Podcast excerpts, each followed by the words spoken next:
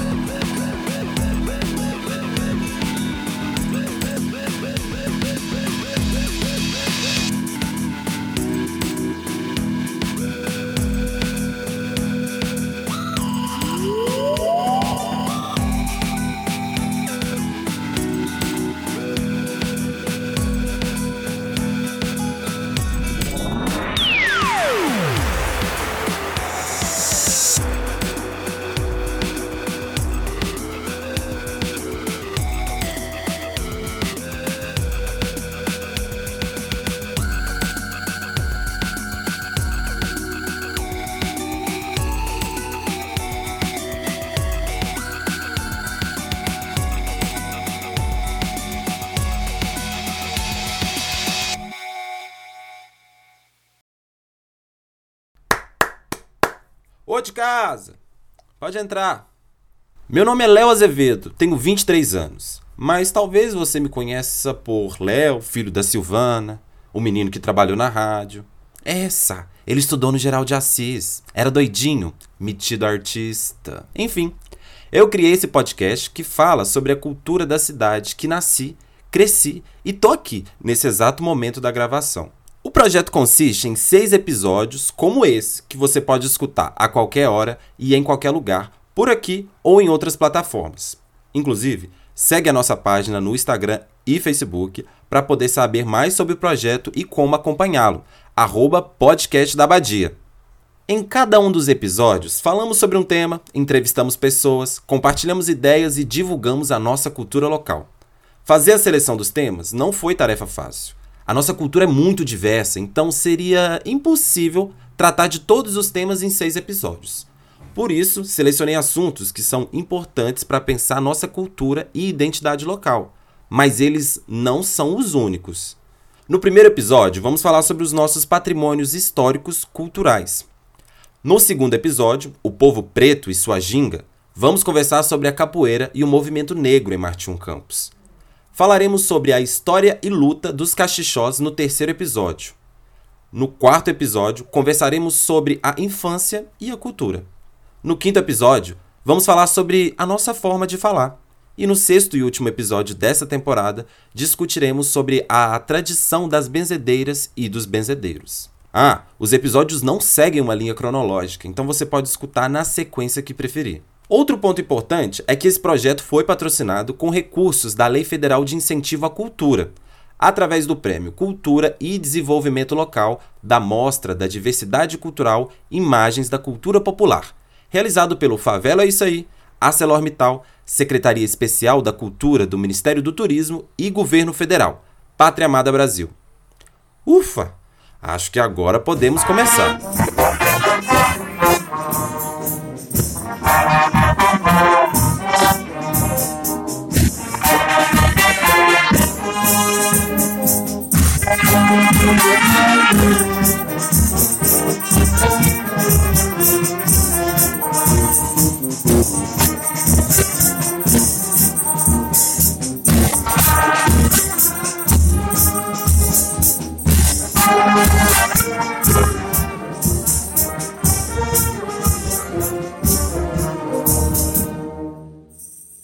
Bom, nesse momento são 6 horas e um minutinho.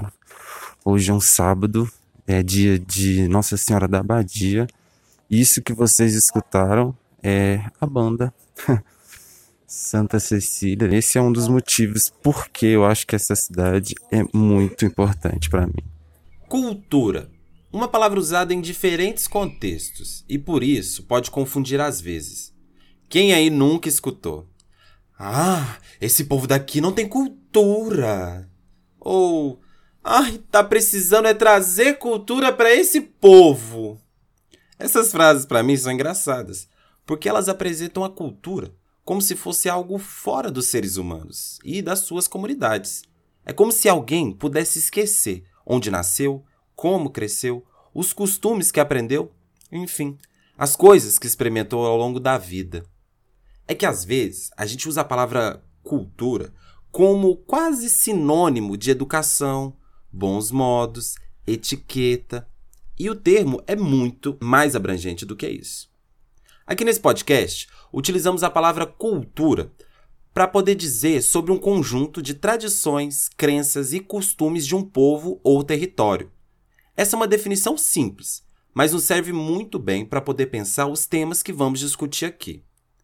É preciso dizer que cultura, nesse sentido em que utilizamos, é algo vivo e por isso se modifica com o tempo, vai se adaptando, mas sempre mantendo sua essência.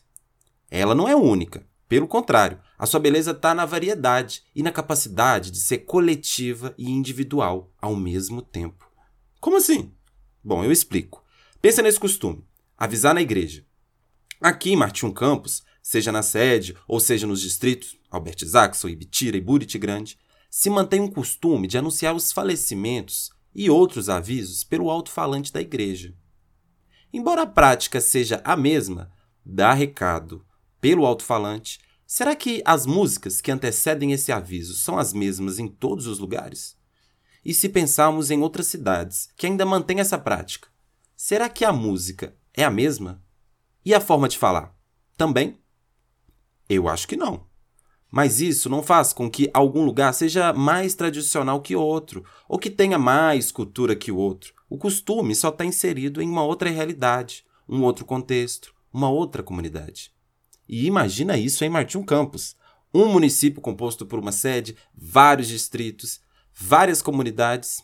Então é claro que os costumes que alguém aprendeu vivendo no distrito tal são diferentes dos que aprendeu uma pessoa que nasceu na sede do município mas todos eles compartilham uma experiência coletiva muito similar, afinal são partes de um grande território. Nesse sentido, é interessante pensar que a cultura de Martim Campos é muito diversa e por isso é tão importante que comecemos a nos preocupar em divulgá-la e protegê-la. Mas como podemos fazer isso? Bem, antes de mais nada, é preciso saber o que já foi feito nesse sentido de proteção e divulgação da nossa cultura local. Por isso, eu conversei com César Maurício. Ele, juntamente com Clarice Libânio, são idealizadores da ONG Favela é Isso Aí, responsável por ações culturais na região centro-oeste, em outras partes do estado e em Belo Horizonte. Você confere agora a nossa entrevista com César Maurício, mas antes eu vou deixar ele se apresentar para vocês. Opa, olá Léo. Primeiramente eu queria agradecer a oportunidade, né, de participar junto com você desse podcast. Para mim é uma novidade.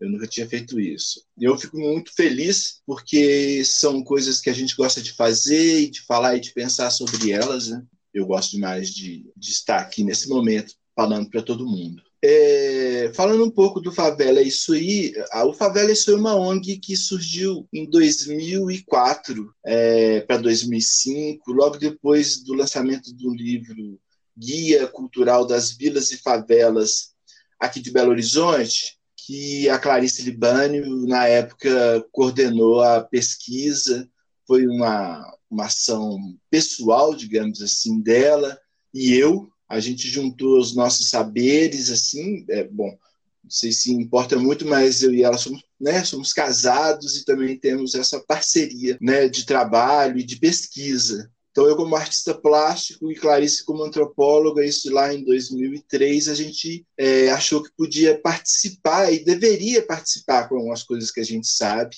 fazer uh, na sociedade de uma forma geral. Então, aí, disso aí surgiu o Guia Cultural das Vilas e Favelas de BH, onde a gente entrevistou é, quase que censitariamente, porque a gente entrou em todos os lugares, e a metodologia de pesquisa foi bem interessante também, trabalhando com as pessoas do lugar, levantando a, a, o que que tinha e o que que tem, né, de arte e cultura e negócio dentro dessa área mesmo, né, dentro desses lugares preconceituosamente é, distanciados, assim. Não vamos nem entrar nessa questão. Mas foi assim que o Favela surgiu como a gente é, tem costume de dizer, fa, o, né, o, o, favela, né, a ONG, né.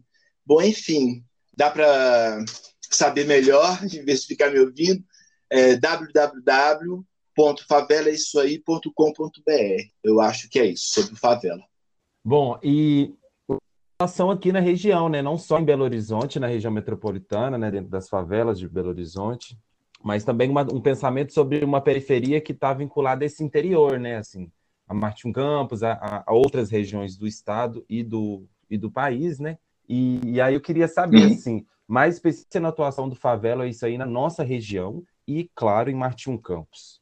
É, essa, por exemplo, essa coisa da, da, periferia, né? Tem muito, às vezes, tem, né, acho que a, a, isso é uma forma de, de, desvalorização, né? Eu acho que o favela cumpre e tenta cumprir exatamente esse papel. Esses lugares, eles são periferia porque são afastados de um centro e ele aí pode ser um centro comercial, né? Um, que, por exemplo, uma grande, uma cidade que é muito grande, ou também um centro cultural, né? Às vezes, então são várias periferias. Assim.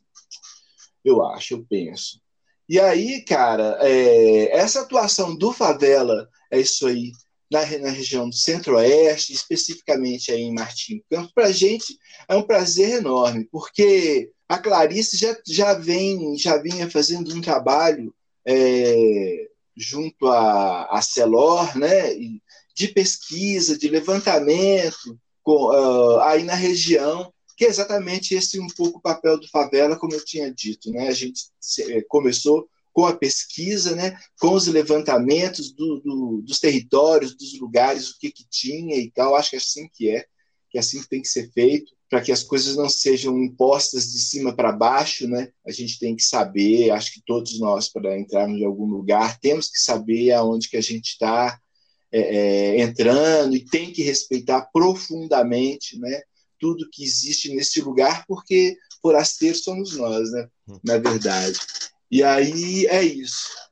É, é grande, é sempre um grande prazer, porque a gente, para começar, conhece e fica vendo o que, que as pessoas estão fazendo e desenrolando para não deixar é, manifestações artísticas e culturais serem sucumbidas engolidas, por exemplo, pela televisão ou, que, ou outro tipo de, coisa, a internet, ou seja, né, ou por uma valorização exagerada em outros tipos de, em outras áreas da cultura ou do fazer, né, artístico. Então a gente encontra pessoas assim que são verdadeiros guerreiros. E aí a gente fica realmente muito é, emocionado e é louco e amplamente interessado em continuar participando, né, de tudo isso, porque a gente tem certeza que tudo é feito é no coletivo, né? A cultura e a arte de um lugar ela é feita e construída é, coletivamente, né? Da pessoa que faz, daquela, da outra que acredita, aquela que produz, aquela que divulga, aquela que consome, né? E então é um conjunto. Isso dá para perceber que Martinho Campos assim é, caminha, né? fortemente. Então, eu não sei é, dados assim de quantas pessoas estão envolvidas no prêmio, né? É, mas eu sei que são bastante, é bastante gente.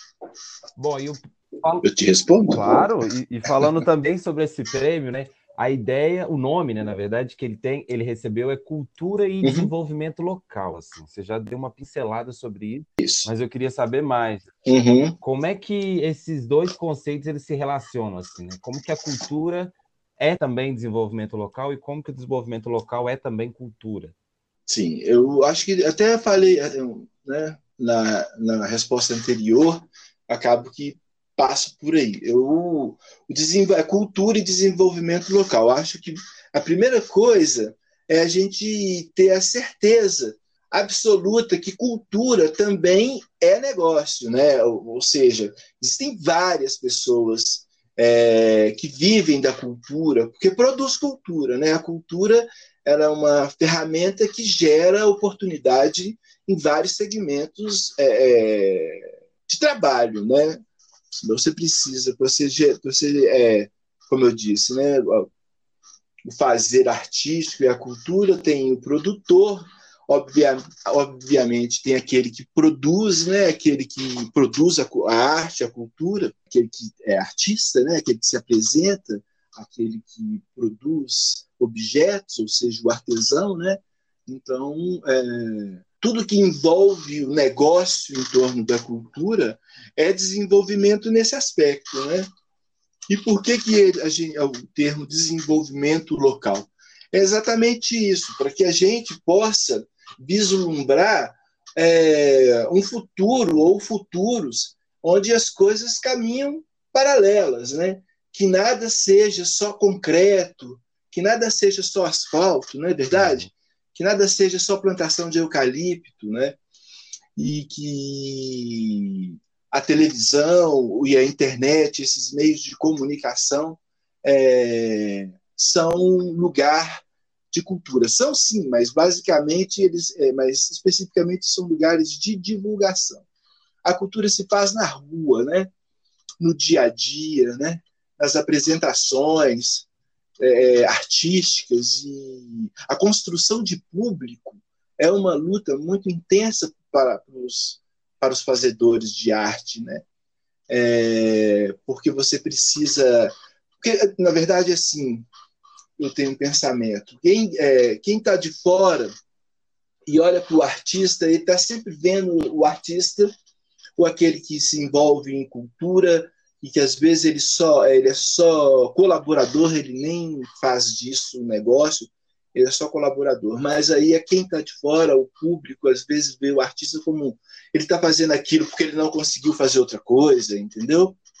É, ou porque às vezes ele é até mesmo vagabundo, ou porque é sensível, né? qualquer coisa desse tipo.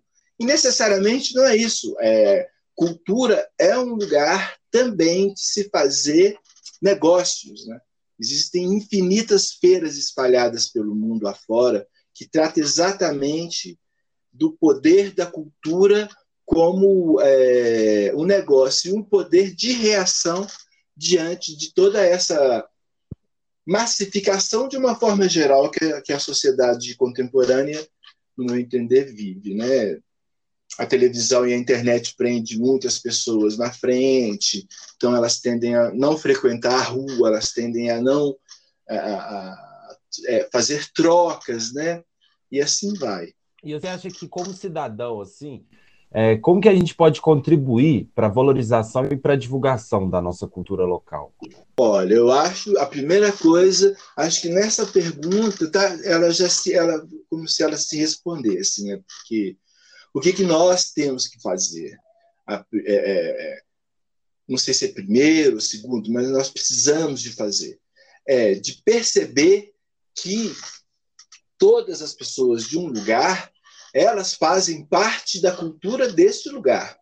Né? Ou seja, todos estão envolvidos. Por mais que a, a, pessoa não saia de casa, por mais que ela tenha preconceito e ache que aquilo não, que cultura é quem, quem faz cultura ou quem é artista, é aquela pessoa que sai do seu lugar e vai para a televisão, né, se apresentar na TV, ou vai para uma outra cidade e vai ter que ser reconhecido fora do seu lugar para depois voltar para sua cidade e ser reconhecido.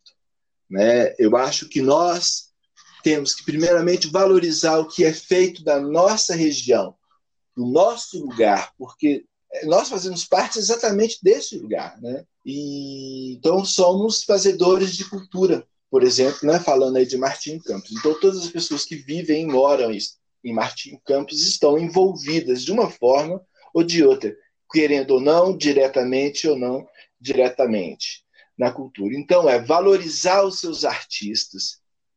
Valor, isso não significa desvalorizar os outros, né, os de fora. É valorizar os seus artistas, acompanhar os seus artistas. Então, toda vez que tiver evento, que tiver show, que tiver apresentação, que tiver que as pessoas é, participem fervorosamente, deem para os artistas do lugar essa oportunidade, né, de vislumbrar um futuro, de poder participar e de contribuir, uma série de coisas continua existindo. Né? Eu acho que é isso. Eu acho que nós, cidadãos, temos que fazer assim, participar do que acontece de arte e cultura na sua cidade. E, bom, para a gente finalizar, o nome desse episódio é Quanto Vale Nossas Histórias. Uhum. E, na sua opinião, como que uhum. a gente pode medir esse valor? Assim? Quanto vale a nossa história para você? Ah, em números, cifras, né? Eu acho que não sei. Em números, não sei, mas a, é, quanto vale a nossa história? A nossa história, por exemplo, se eu pensar é, eu como indivíduo e fizer um retrospecto né, de tudo que eu vivi do zero até hoje, do tanto que eu me acompanhei, obviamente, ou que eu tenho ideia de que foi, etc. tal, é porque eu preciso e tenho, para continuar vivendo, valorizar ao máximo o que eu já fiz obviamente, é para que eu continuar, para que eu continue produzindo, trabalhando, acreditando em mim mesmo, né? E toda a história, mas toda a história vale a pena ser contada. Toda, de qualquer indivíduo, de qualquer lugar, de qualquer grupo, toda e qualquer história vale a pena ser ouvida, vale a pena ser contada. E que todos nós saibamos que a história do outro era muito importante para ele mas é muito importante para a gente também, porque social, sociedade e tal, é, tudo isso aí é um coletivo, né? Aí eu acho que eu não consigo dizer números ou cifras, não sei, mas vale, vale porque vale a vida, né? Eu acho que um, as coisas assim nesse lugar liso, vamos visualizar, né? Um lugar liso que não tenha que não tenha trepidações, ondulações, que é isso que a arte ela é a arte ela faz esse papel cumpre né? Ela é provocadora né? Ela sacode as coisas né? Com suas nas suas diversas formas né? E é para isso que eu acho que a arte serve para que a gente continue, continue contando as nossas pequenas e grandes histórias. E aí pronto acho que não precisa nem questionar se vale ou se não vale. Vale vai valer sempre. Porque fora isso, eu acho que não existe muita coisa. Seria esse lugar, como eu disse, tentando visualizar esse lugar liso, frio.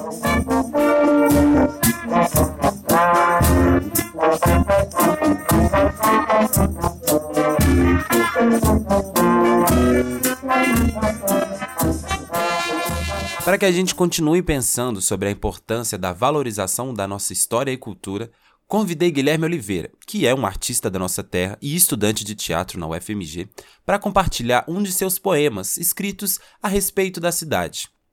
Você confere agora o poema Casa, interpretado e escrito por Guilherme Oliveira. Casa, Guilherme Oliveira. Efêmero encanto deslumbre momentâneo, epifania da metáfora quando se trata da casa. Imprescindível, plausível amor pelo lar. Saudade de onde o céu encontra o singular. Cria abadia. Martim do Campo apropriou. O que é nosso aqui está, o que é nosso aqui ficou. Espatódia. Lobeira. Cuidado para não se machucar. Espinho afiado, até brinquedo se transformar. Lendas, relíquias, pessoas esquecidas, mitos e vidas tratadas como saci pererês. Epicentro enorme, pessoas mil, sem pressa pulam de galho em galho trocando o alpiste que não serviu. Aqui amém. A rima se fez prece, torcendo para chegar ao além, pedindo para Deus o amor a quem não tem. Todos conhecem as leis do município. Domingo, na casa da avó, almoço. Segunda, a conversa sem princípio. Ciclo, vida. Tudo se envolve em fim. Filho cria asas, mas não quer dizer que isso seja o fim. Memória, outrora, volta e lembra a vontade de ficar. Pisar no chão de terra e se conectar. Apenas volto à vontade do meu lar. Espero que você tenha gostado do nosso primeiro episódio. Ah, e se gostou, indica para os seus amigos. Se não gostou, indica para os seus inimigos.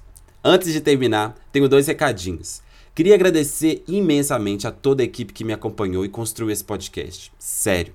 Até chegar nesse resultado, eu atormentei a vida de muitos amigos, pedindo suas opiniões e dicas. Então, muito obrigado.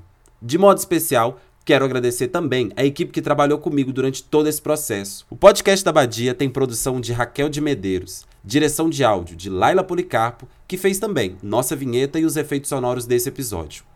A arte deste e de todos os outros episódios é de Tatiana Lima, uma artista visual de Martim Campos e que eu recomendo que você conheça. E por último, eu proponho um desafio cultural para você que nos ouviu, como forma de continuarmos conversando sobre a cultura local. Eu queria saber de você: quanto vale a nossa história? Responde lá nas nossas páginas, nas redes sociais e vamos continuar essa prosa. Até um próximo episódio, muito obrigado e tchau, tchau!